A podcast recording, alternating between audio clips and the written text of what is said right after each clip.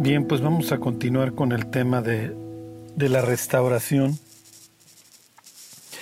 Después de haber visto tantas semanas el mensaje del libro de lamentaciones, con todo lo que implica, con todo el dolor que, que narra el poeta, ahora vemos que está transcurriendo el término y bueno, más adelante lo vemos, que había, que había establecido Dios a través del profeta Jeremías, en el sentido de que los judíos estarían desterrados durante 70 años. Y bueno, pues el plazo está a punto de cumplirse en la historia que continúa en el libro de Esdras. Y Dios se empieza a mover y aquí, digo, como lo vamos a ir viendo más adelante, es, es, muy importante entender cómo se hace una especie de, de, de, círculo virtuoso en donde Dios da el primer paso y luego el creyente responde y Dios sigue impulsando al creyente hasta que finalmente tienes dos, dos personas que están en sincronía y avanzando juntas y obviamente sumando sus velocidades. Entonces, piensen en estas palabras de Pablo en donde dice que nos ocupemos de nuestra salvación con temor y temblor, porque Dios es quien produce en nosotros el querer como el hacer, por su buena voluntad. Entonces, por un lado, Pablo dice que nos ocupemos y por el otro lado, Pablo dice que Dios es quien produce. Entonces, esto es increíble y bastante, pues como les diré, hasta cierto punto misterioso, cómo es que Dios da el primer paso, provoca algo en el ser humano y el ser humano va respondiendo y se vuelve un círculo, un círculo, les digo, virtuoso. El creyente se ocupa de su salvación, como obviamente buscando a Dios, deseando hacer su voluntad, conociendo su palabra, etcétera. En el caso de estas personas que regresan con el deseo de volver, y ahorita les voy a contar las circunstancias en las cuales tuvieron este deseo de volver, y Dios moviendo todas las cosas para que este deseo pueda tener lugar. Sí, y bueno, lo que, lo que vamos a estar viendo acerca de la vida de, de estos protagonistas en el regreso, en la restauración, aunque ustedes no lo crean, es muy, muy similar a la nuestra, porque estas personas vivieron en medio de un cambio brusco en la historia de la humanidad y un cambio que por un lado pudiéramos considerar bueno y al mismo tiempo totalmente espantoso. Sí piensen hoy de tantas cosas que entre comillas podemos disfrutar, como es la tecnología, ¿sí? como es el poder comunicarnos con otra persona que está a miles de kilómetros de distancia, viéndonos las caras en tiempo real con apretar un botón. El hecho de que hoy en tantas partes del mundo las personas abren una pantalla, pican unos botones y en unas horas o días reciben lo que vieron en esa pantalla. Con todo lo que esto puede implicar desde un punto de vista oscuro, ¿sí? El hecho de que seas vigilado, controlado todo el tiempo, de que sea uno el que está alimentando constantemente la base de datos de la vigilancia, etcétera. Y en la época de, de, estos, de estos hombres como lo fueron Josué, Zorobabel, este, Esdras más adelante, Nemías, etcétera, el mundo cambió. Piensen, a nosotros nos tocó ver al mundo cambiar en cuestión de semanas. Para esos hombres el mundo también cambió de forma radical. Y tal vez mm, el cambio para ellos fue mucho más brusco y mucho más fuerte de lo que de lo que nosotros a veces quisiéramos pensar. A veces a veces vemos el mundo antiguo y pensamos que los cambios se daban de forma muy distinta y muy lenta. Y sí es cierto, obviamente no se daban los cambios de la forma vertiginosa como nosotros vimos cambiar a la humanidad. en 100 años. Sí, o sea, el siglo XX transformó a la humanidad en todos sentidos a una velocidad que nunca había experimentado el humano. Pero la época que vamos a analizar, esta del siglo VI antes de Cristo y lo que sigue, se le llama, y concretamente a esta época, este, la época axial. O sea, el mundo cambió de una forma definitiva. Y aunque ustedes no lo crean, nosotros vivimos en ese mundo. ¿eh? Ahorita se los voy a enseñar. Para Dios estaríamos viviendo una época muy similar a la de ellos, en varios sentidos. Entonces estamos entrando a una etapa nueva en la humanidad. Y miren, no sé hasta qué punto afectó la caída de Jerusalén y del pueblo de Dios en esto. O sea, a veces cuando, cuando medito en, en esta época pienso, ¿será que ¿será que se fue provocada por la caída de, de, los judíos del pueblo de Dios? ¿Que surgió el resto? Y bueno, pues ya en el cielo nos enteraremos qué tanto afectó a la humanidad la caída de Jerusalén, con todo lo que ello implicó. Porque miren, les voy a ir adelantando algo. La restauración total que están esperando todos estos protagonistas va a tardar miles de años. Y la restauración parcial va a ser eso. Va a ser una restauración solo en parte y, en, y en medio de muchísimas dificultades. O sea, las glorias de David, de Salomón, etcétera, tal vez así buenas épocas como las que tuvieron con reyes como Asa, Josafat, Ezequías y luego Josías, no se van a volver a ver nunca. Olvídense, olvídense de gentes viajando a, a Jerusalén para conocer al rey Salomón y ver que comen con sus platos de oro y etcétera, etcétera. Los judíos van a ser presos en su propia tierra y así se van a ver hasta la época de Jesús. Y más adelante se los enseño. Y bueno, como les decía, esta, esta nueva etapa es justo como la que vivimos aunque no lo crean, la época de la que, esta época de la que vamos a estar hablando es muy similar a la nuestra. Y es un verdadero parteaguas este, esta época axial en la historia de la humanidad. Si yo les preguntara por toda esta región de Mesopotamia, por la región de, de lo que hoy también hacia el occidente, de lo que hoy es Grecia, Turquía, Irak, Irán, en el siglo antes de Cristo, ¿qué pensarían? Y pues la, mayoría, pues antes de estudiar esto, pues no tenemos la más mínima idea de qué está sucediendo ahí. Pero es una época que cambió nuestra vida, sí, la nuestra, en tu casa ahorita que me estás escuchando. Esto tiene que ver con nosotros. Aunque ustedes no lo, no lo, no lo crean, personas, las personas que brotan en esta época siguen teniendo una influencia bárbara en nuestras vidas. Eh, lo que es Ciro, posteriormente Darío, posteriormente Alejandro. Imagínense, durante esta época, misma época, ¿eh? Eh, van a nacer personas y van a estar vivitas y coleando como, como Buda en la India, como Confucio en China. Y piensen la cantidad de personas que hoy en el mundo son budistas. Bueno, son producto de esta época. Los que siguen todos los dichos del, de Confucio, bueno, pues son de esta época.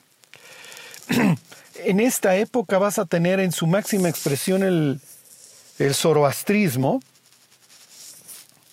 ¿sí? que, que se jacta de ser, digo, no es cierto, pero se jacta de ser la primera religión monoteísta, ¿sí? que aquí va a tener un gran auge provocado por años antes. La verdad es que no se sabe bien bien cuándo vivió Zoroastro, pero él es una especie de Lutero o el gran promotor o reformador del culto a un dios que se llamaba Aura Mazda, que tienes una que te presenta un dios único y debajo de este una dualidad entre el bien y el mal. Presenta a su dios con, con alas y entonces va a generar mucho de, de angelología, etcétera. Vas a tener eh, principios universales. Esto es muy importante. En esta época, justo, empiezas a tener a los grandes sofistas, este, filósofos, historiadores griegos, la, eh, la tragedia, el teatro, que van a tener, que van a generar cosas y dichos y conceptos que pueden ser universales. ¿Ya ven por dónde va la cosa? O sea, el mundo está cambiando y ahorita les enseño unos versículos de forma brutal. Cada vez estoy más alejado de la toma de decisiones. Soy una nada en medio de imperios vastísimos. Soy un número más. Sí.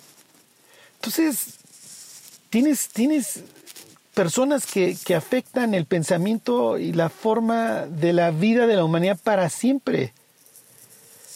Eh, déjenme, les pongo algunos ejemplos acerca de, de, lo que implica esta época para las personas y cómo mi participación en la toma de decisiones en todos los ámbitos espirituales y políticos están cada vez más lejos, o sea, mi rol es cada vez más inútil. Y entonces voy a buscar ya no conectarme con la divinidad, a través tanto de, la comunidad, sino de forma personal. Piensen cómo, cómo nosotros proyectamos, y con esto no les quiero decir que esté mal, pero cómo proyectamos al cristianismo. ¿Qué le dices a una persona cuando le hablas de Cristo? Tú necesitas tener una y luego dos rayas con Dios. Una relación, ¿cómo? Personal.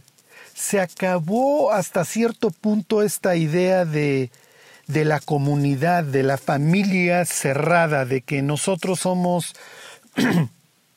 los hijos de Israel y somos dos hermanos y tenemos a nuestra hermana Dina y la ultrajaron y entonces deshacemos toda esta ranchería y esta familia y nosotros nos vamos. Y tenemos nuestro Dios familiar y el día de mañana va a asumir la primogenitura y la dirección de este clan la va a asumir José. Y después fulano y después Mengano. Y ningún otro Dios queremos más que este. Y si tú quieres pertenecer y adorar a nuestro Dios, te tienes que volver judío, te tienes que volver como nosotros, te tienes que circuncidar. Nada de que relación personal, eres parte de. Piensen en las palabras de Ruth, en esas palabras famosas. Nosotros se nos hacen unas palabras muy románticas porque conocemos el resto de la historia, pero Ruth a diferencia de Orfa en la historia, renuncia a sus dioses. Orfa regresa a dónde? Piensen en Orfa. Orfa es una viuda que vive con otras dos viudas que son su suegra Noemí y su concuña este, Ruth. Las tres viudas que se fletan la vida con Noemí en, Moab y bueno, pues hasta cierto punto, ¿qué es lo que piensa Noemí? Bueno, pues yo para qué les arruino la vida a estas dos nueras mías que todavía están jóvenes, ¿para qué me salí de la, de la casa de pan de, de, de, Belén, de la bendición, y me vine aquí, pues no sé ni a qué hora lo hicimos, pero bueno, mi marido Elimelech era necio, y mis dos hijos Malón y Kelión, par de necios, se quisieron quedar aquí, obviamente murieron sin dar fruto, porque pues, así es el pueblo israelita en el Éxodo. bueno, pues ya vámonos, me voy de regreso, pero ustedes quédense, ustedes son moabitas. Y Orfa hace lo que parecería más sensato. Pues sí, pues yo soy de aquí, yo me regreso a, mi casa con mi papá, que me consiga otro marido, y a mis dioses. ¿Y qué es lo que hace Ruth? Ruth se, se va con su suegra. Sí, pero Ruth no puede llevar a Quemos no puede llevar a su Dios, es su Dios y su Dios está en una tierra, que es la tierra de Moab.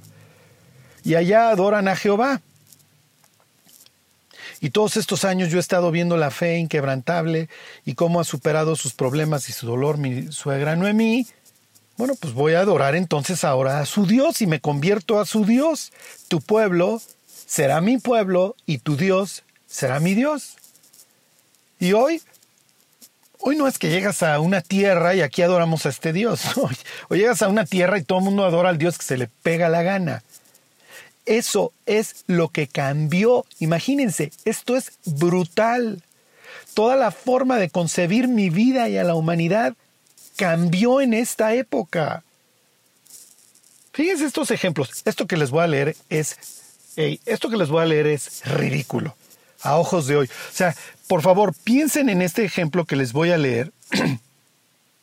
piensen en estas dos muchachas, en estas dos mujeres, yendo delante de Andrés Manuel López Obrador a exponer su caso. O sea, es de risa. Se los leo. Esta historia está en Primera de Reyes. Este. Ay, qué capítulo es este. Déjenme les digo para que lo puedan, este. Para que lo puedan leer. Este. Mm, no apunto. capítulo 3. Dice, capítulo 3 de Primera de Reyes, versículo 6. En aquel tiempo vinieron al rey dos mujeres rameras y se presentaron delante de él. Ok, tienes del estrato social dos personas que obviamente no tienen la, la mejor reputación. ¿Qué hacen delante del rey? Esto es para que ustedes se metan en la mentalidad del mundo hace tres mil años. Este es el acceso que tú tienes al rey. Cuando se trataba del clan, tú tienes el acceso al patriarca. Charlie, ¿cómo sería un patriarca? Piensa en el padrino. Eso es el patriarca. Claro, en el padrino es una bola de malandros, de mafiosos.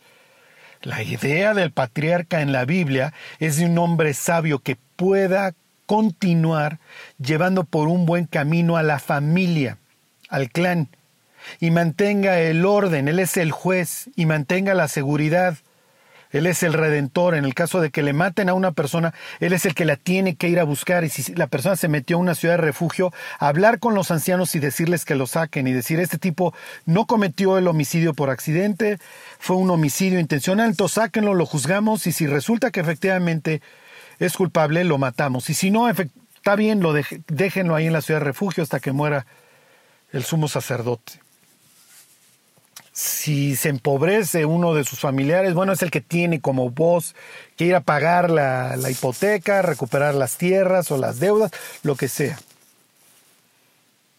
Entonces, claro, conforme fue creciendo Israel, tú tienes a los primogénitos, las cabezas de familia, ajá, y bueno, eventualmente fueron creciendo las tribus que se van amalgamando y se unen debajo de un monarca. Pero el monarca sigue, sigue siendo muy accesible. Piensen en esta historia. Tienes a dos prostitutas presentando un caso delante del rey. Fíjense, versículo 17, y dijo una de ellas, Ah, Señor mío, yo y esta mujer morábamos en una misma casa, y yo di a luz estando con ella en la casa. Aconteció el tercer día después de dar yo a luz, que ésta dio a luz también, y morábamos nosotras juntas, ninguno de fuera estaba en casa, sino nosotras dos en la casa. O sea, y, ahí están echando el rollo, ya conocen la historia. Pásenme una espada, dice Salomón, y vamos a resolver ya el problema, y parto al niño, y cada quien llévese una mitad, y entonces a la verdadera madre se le mueven las entrañas, dice, no, entréguenselo a ella, y entonces, ¿qué es lo que sucede? No, no, a ver, dénselo a ella, esta es la verdadera madre. ¿Y qué dice el versículo 28? Y todo Israel oyó aquel juicio que había dado el rey, y temieron al rey porque vieron que había en él sabiduría de Dios para juzgar. Piensen en esto. Tú eres hijo de Israel. Y no me refiero en sentido genérico, tú eres hijo de Jacob.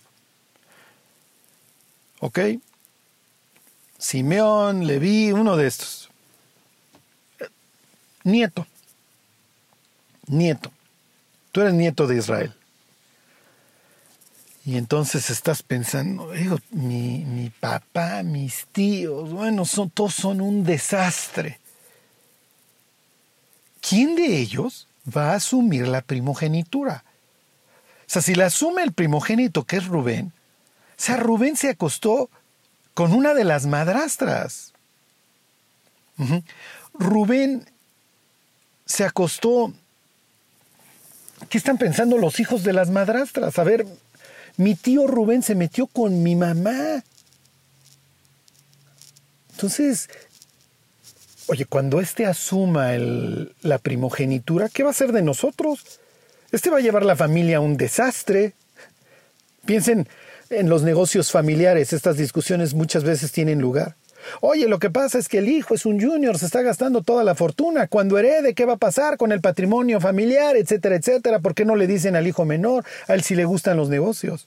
Bueno, en el caso de las empresas familiares va a quebrar la empresa. En este caso, el primogénito tiene mucho, no solamente llevar el patrimonio de la familia, sino muchas otras responsabilidades.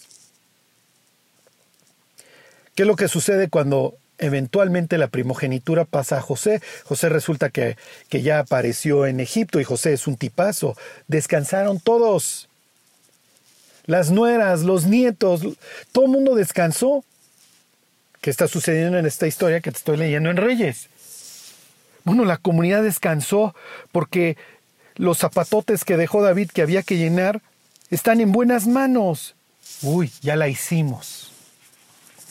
¿Qué sucede en los imperios si el rey es bueno o malo? Pues, ¿qué me importa? A ver, si yo soy un hindú, si Ciro o Darío son grandes reyes, me importa un comino, están a cientos de kilómetros. No tengo acceso al rey. Es más, no lo voy a conocer en toda mi vida. Y me entero de forma bastante lenta de lo que sucede allá en Susa años más tarde. O en Persépolis o donde sea. No soy nadie. El mundo cambió. Hay imperios. Y miren, la historia que, vamos a estar estudiando de Esdras se lleva a cabo bajo el imperio persa. Les voy a pedir que luego tomen un mapa y vean, el imperio persa llega hasta Grecia. Ahí con los griegos siempre se estuvieron dando de trancazos y ahí fue como, como la, ¿cómo les diré? La, la frontera occidental. Pero tienes toda Turquía. ¿Se acuerdan de Sardis, que la conquista Ciro, que conquista Creso? Llega en el sur hasta Sudán. Y de ahí se va a extender hasta la India. No sé qué tanto tomó de la India. Pero, o sea, si tú estás viendo un mapa, este es, un, este es el imperio de la época con mayor extensión en la historia de la humanidad. ¿Tú crees que que dos prostitutas de Sudán se vayan a presentar delante de Ciro, ¿qué importa? Y además no es de que tengas acceso, o sea, te tiene que llamar el rey. O sea, no es como que tengo acceso a, los cientos de miles de personas que conforman mi imperio. ¿Ya viste lo imponente, lo, lo imposible que era que una huérfana judía se fuera a presentar delante del rey persa, como sucede en la época de Esther. Pero cuando no entendemos lo que está sucediendo, por eso las historias las leemos y, ah, sí, mira, pues claro, se fue y se presentó y... Esto no sucede ya. El mundo cambió. O sea, piensen en, este caso, a ver, dos prostitutos peleándose que quién aplastó al chamaco y vamos a Palacio Nacional y al fin que nos van a dejar pasar a exponer. Piensen Segunda de Samuel, este capítulo este que es 14, versículo 6. Dice, tu sierva tenía dos hijos y los dos riñeron en el campo y no habiendo quien los separase, hirió el uno al otro y lo mató y aquí toda la familia se ha levantado contra tu sierva, diciendo, entrega al que lo mató, bla, bla, bla, y entonces me van a matar, ahora resulta que voy a perder a mis dos hijos. Toda esta historia se la cuenta esta persona David. Es una historia ficticia que organiza Joab. Pero David toma el caso Dice el versículo 8, entonces el rey dijo a la mujer, vete a tu casa, yo daré órdenes con respecto a ti. David toma el caso, a ver, yo me encargo, no te preocupes. Obviamente esto va a cambiar y se los pongo como otro ejemplo. Entonces, en, antes de esta, de, esta, de esta época axial, todavía tienes, todavía tienes esta idea de pueblo. Nosotros adoramos a Jehová. Ustedes adoran allá en Babilonia a Marduk. Los moabitas a Quemos, los abomitas a Milcon. O sea, pero cada, cada, cada pueblo tiene su identidad. Esto está cambiando. Esto está cambiando y piensa hoy en Estados Unidos a lo que le llaman la melting pot. O sea, echen todo en la olla y le vamos removiendo y la identidad que pudieron haber tenido en otra, en otra época estas personas, todos los que llegaron, todos estos inmigrantes, se va terminando. Tenemos un idioma bastante sencillo como sería el inglés y nos gusta, nos gusta estar integrando a los inmigrantes, claro, a veces con picos, como sucedía en cualquier imperio, a veces con bajas, a veces los queremos, a veces no los queremos. Pero si ya entraste, lo más probable es que te adhieras y que tomes toda nuestra cosmovisión. Y que pierdas. Y este va a ser, esta es la idea y quiero que pongan mucha atención en la palabra que les voy a decir, que pierdas tu identidad eres parte de este vendaval. Charlie, ¿qué debo de hacer con los motivadores? ¿Qué debo de hacer con los videos de Jordan Peterson? ¿Está bien oírlos? ¿No está bien? ¿Qué piensa un cristiano? ¿Qué piensa un creyente en aquella época de los dichos de Confucio? Ay, mira, este dicho está bien bonito, llegó hasta acá. ¿Qué piensa de las enseñanzas de Buda? ¿Qué postura tiene que tener el pueblo de Dios ante un mundo que está lleno de nuevas ideas y de principios que tú pudieras considerar universales? Te voy a decir unas palabras que están en Esdras capítulo 1, el Dios del cielo. Se usa cuatro veces en la Biblia, antes de Esdras. En Esdras se usa nueve veces. Piensa en los capítulos 40 en adelante de Isaías, en donde Dios se presenta como el, creador, el creador, el creador. Isaías 44:10, ¿quién formó un Dios? Yo extiendo los cielos. ¿Qué Dios hubo antes de mí? Dios tiene que dedicarse a dar clases de creacionismo y de presentarse como un Dios universal, porque obviamente el mundo está cambiando, para recordarle a su pueblo, no te vayas a ir en la finta, yo soy tu Dios. Y el nuevo mundo en el que vives, el mundo de los imperios, va a tener en ti un efecto que va a diluir tu identidad como hijo de Dios, como pueblo de Dios. Pero tú no puedes perder esa identidad. Entonces, ¿qué debo de hacer con los dichos de Buda, con los dichos de Confucio, con los dichos de Jordan Peterson? Oye, suenan muy razonables, suenan muy bonitos. Tú eres mi pueblo. Tú no puedes perder tu vida devocional y tu cosmovisión. Tú ves la vida a través de mis ojos. No quiere decir que no vayas a ser un pueblo sabio. Y si lees eso, filtralo. Si ves eso, filtralo. Finalmente es lo que Pablo diría sabiduría humana. En el libro de Eclesiastés te diría Salomón, mira, pues velo de lejos. Velo de lejos. Puede que tengan cosas, pues sí, que sean ciertas, está bien. Pero no es la palabra de Dios. Y el fin de todo discurso oído es este, teme a Dios y guarda sus mandamientos. ¿eh? Y toda la sabiduría de este siglo, vela de lejos. Tómala con todas las circunstancias del caso porque va a haber cosas que te impresionen mucho, que te llamen mucho la atención y que las quieras emplear. Y dejes de confiar en el único que puede cambiar las cosas, que es Dios. Y si no lo entiendes, Dios te va a permitir el fracaso para que vuelvas a calibrar la brújula. Vas a estar en medio de un vendaval de nuevas ideas, estás en, el, en la época axial. ¿Cómo vivimos nosotros? ¿Cuántos gurús no hay hoy súper atractivos? Que dicen cosas que a primera vista dice, sí es cierto, esto es, esto es verdad, ¿cómo nunca lo vi? Y entonces cambiamos la sabiduría de, este, de Dios por la sabiduría de este siglo. Entonces hay que tener, hay que tener muchísimo cuidado. Pablo conoce a los filósofos de su época Y los puedes citar, es lo que hace en capítulo 17 del libro de Hechos. Pero él mismo les va a decir a los corintios, oigan, la sabiduría de este siglo perece. Y cuando fui a vosotros me propuse no saber entre vosotros cosa alguna sino a Cristo y a este crucificado. ¿Para qué? Para que el mensaje no esté basado en la sabiduría de los hombres que perecen, sino en Dios, sino en la de Dios que resucita a los muertos. ¿Ya se dieron cuenta? ¿Ya se dieron cuenta la época que le tocó vivir a estos? La misma que nosotros, ¿eh? Y nosotros hasta cierto punto ya estamos acostumbrados a vivir en la aldea global. Para ellos, para ellos esto es nuevo. Pero no quiere decir que nosotros, aunque estamos acostumbrados, no seamos afectados igual que ellos. Estos imperiotes, persas, griegos, romanos, ¿son buenos o son malos, Charlie?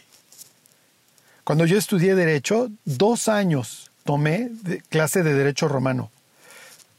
Tuve dos supermaestros y era interesantísimo. ¿Qué pensaría Dios del imperio romano? ¿Cómo lo ve con todo lo que heredó?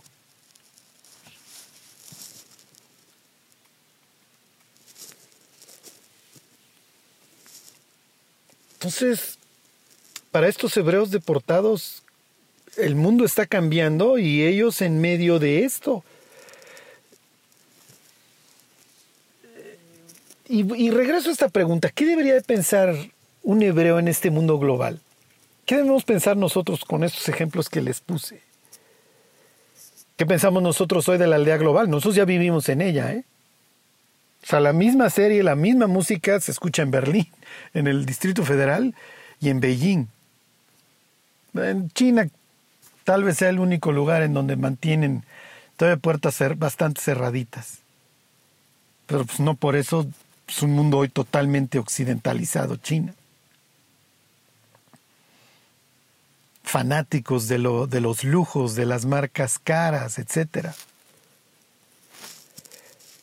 ¿Cómo vería Dios esta aldea global? ¿Cómo ve Dios a estos imperios? A los persas. Oye, Ciro Ciro escribió lo que pudiéramos llamar el, primer catálogo de garantías individuales, ¿eh? O por lo menos eso es lo que le atribuyen, una serie de derechos. Ciro es, aunque ustedes no lo crean, al igual que nuestra constitución, Ciro otorga en su imperio la libertad de culto. O sea, no es como que llegas acá y te pongo un nombre, a ver, Daniel, ya te llamas Daniel, ya te llamas ahora Belsasar. No, no, no, adora al Dios que se te pegue la gana. Es más, te ayudo a que lo adores. No me interesa, hay libertad de culto en mi imperio. ¿En serio? Sí. ¿Y los griegos? Oye, Charlie, ¿qué me dices de Sócrates? Platón, Aristóteles, Anaxágora, los historiadores, este, Heródoto, toda la filosofía que nos heredaron, que sigue influyendo hasta nuestros días. Digo, se sigue estudiando filosofía. Fíjense cómo esta época sigue afectando nuestra vida. Tal vez la persona que hoy tiene más efecto sobre nuestra vida sea Alejandro. El control de los medios, de los deportes, de la información, de la educación, del entretenimiento. cuando yo pienso en Alejandro, yo digo, este cuate, yo no sé si estaba poseído, pero si estaba poseído, lo poseyó un espíritu bastante bastante sabio en cuanto al control mundial. Esta idea de la aldea global es de él. Oikonomos, toda la tierra conocida. De ahí viene la palabra que hoy alucinamos muchos cristianos, que es el ecumenismo. Y olvídense de adorar a un solo Dios y de pensar que hay un solo nombre bajo el cielo dado a los hombres, o de que hay un solo camino, una sola verdad y una sola vida. Esto es ridículo en la aldea global.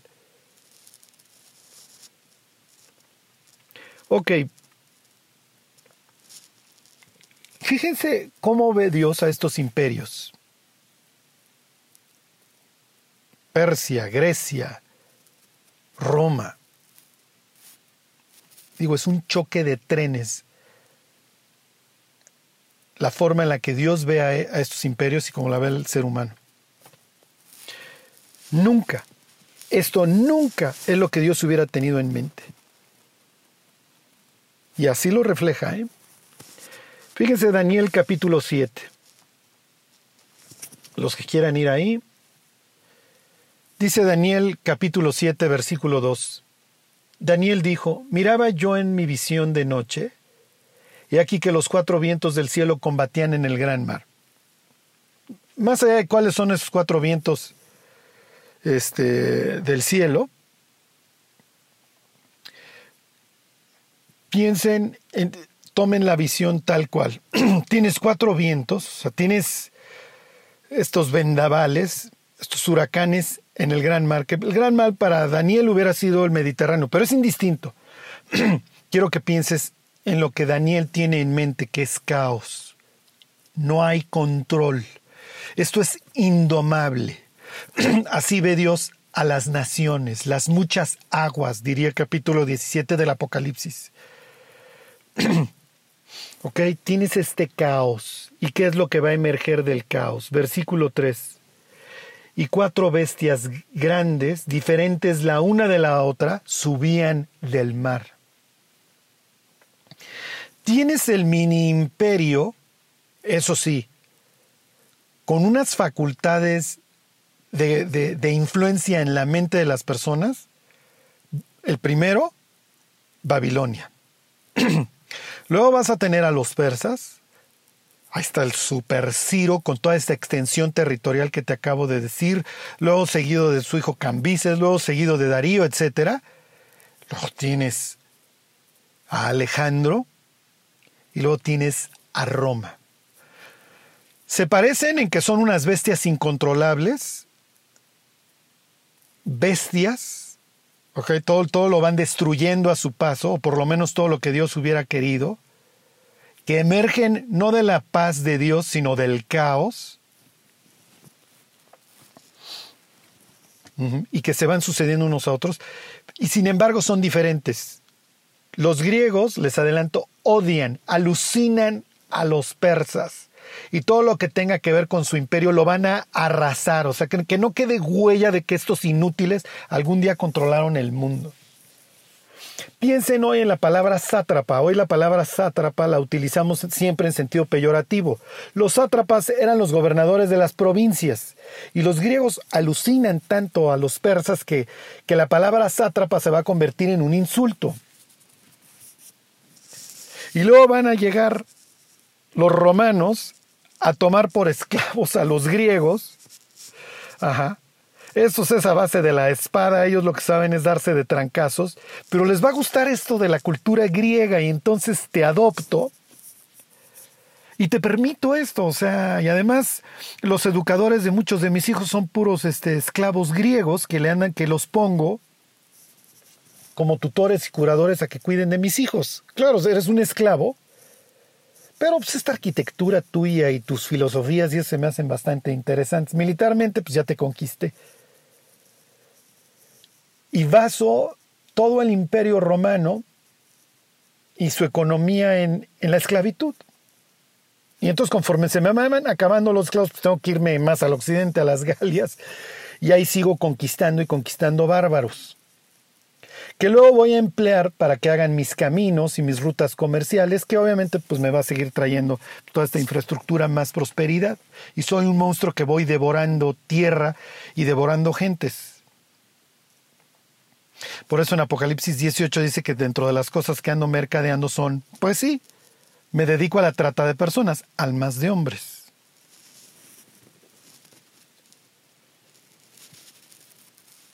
Entonces, esta es la forma en la que Dios ve a estos imperios.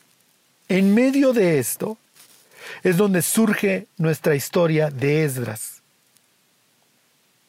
Concretamente, en el fin de una de estas bestias que es Babilonia y en el comienzo de otra de estas bestias que es Persia, que territorialmente obviamente pues va a superar por mucho a Babilonia. Fíjense, sigo aquí en Daniel capítulo 7, versículo 16. Me acerqué a uno de los que asistían y le pregunté la verdad acerca de todo esto. Daniel está impactado con estas bestias que van surgiendo. ¿Sí? El león, el oso, que representa a los persas, el leopardo, que es este, Grecia, y luego la otra bestia diferente, eh, repugnante, que es Roma, la cual va a continuar hasta cuándo? Hasta nuestros días.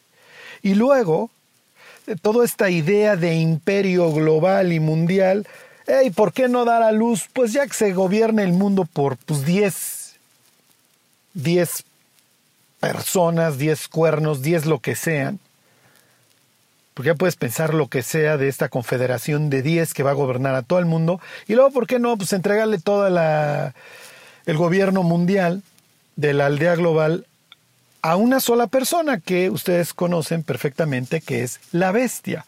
¿Cómo empieza el capítulo 13 de Apocalipsis? Vi una bestia y tienes estos tres conceptos. Del león, del oso y del leopardo.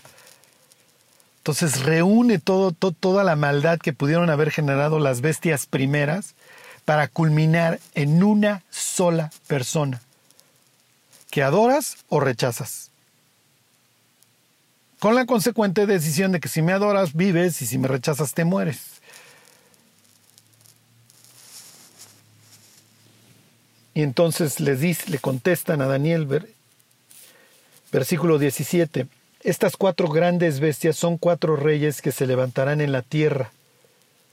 Y te van a durar, Daniel, desde tu vida, desde Babilonia, ¿hasta cuándo? Versículo 18. Después recibirán el reino de los el reino los santos del Altísimo y poseerán el reino hasta el siglo y eternamente y para siempre.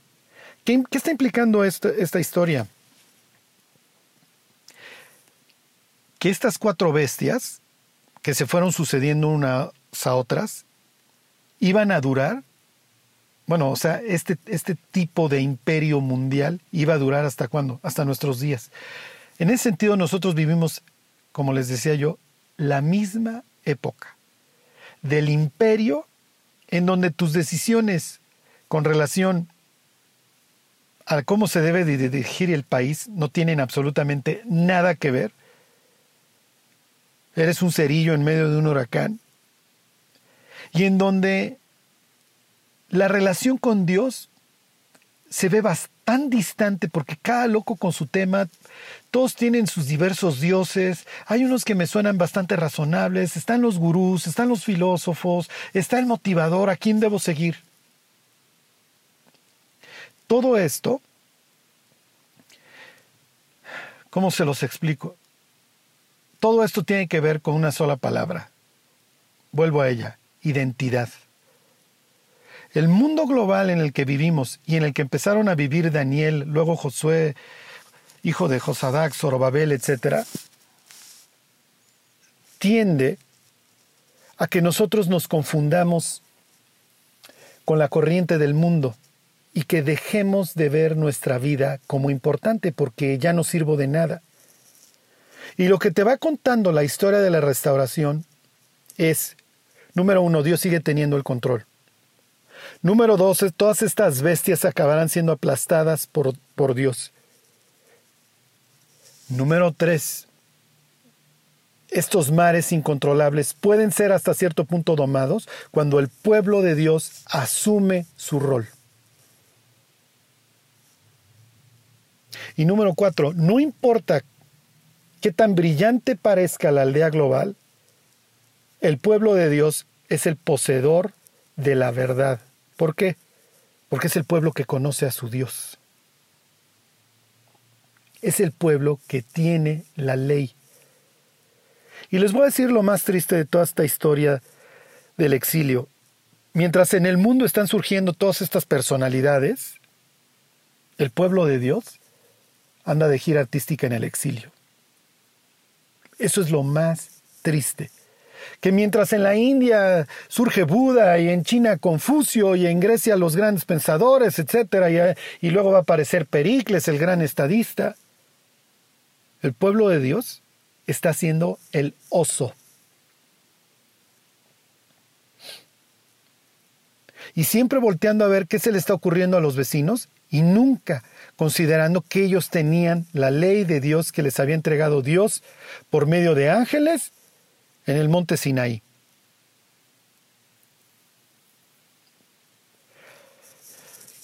Ya la próxima semana entramos al texto de, de Esdras. Mientras, mientras que hay que pensar que Dios está por encima de los Ciros y de los Daríos y de todos. Y de que Dios es el que finalmente tiene la última palabra en la descripción de la historia. En el mismo pasaje del libro de Isaías, en donde Dios dice que Él usa a Ciro y usa a quien se le pega la gana, es donde le recuerda a Israel que nadie, que nadie formó un Dios, a Dios no lo hizo nadie, Él está por encima del tiempo y de todas las cosas creadas. Y le recuerda a Israel, yo soy tu Dios. Les voy a leer, a esto regresaremos la próxima semana, Isaías 44, 21. Acuérdate de estas cosas, oh Jacob e Israel, porque mi siervo eres, yo te formé, siervo mío eres tú. Israel, no me olvides. El mundo en el que vives te puede parecer muy moderno y muy atractivo, pero yo te hice número uno y número dos. Versículo 22. Yo deshice como una nube tus rebeliones y como niebla tus pecados. Vuélvete a mí, porque yo te redimí. Todos los dioses de las naciones y sus filósofos, etcétera, podrán parecer muy atractivos, pero el único Dios que mató a su Hijo por el mundo es Jehová de los ejércitos. Y el único Dios que dio su vida por nosotros es Cristo.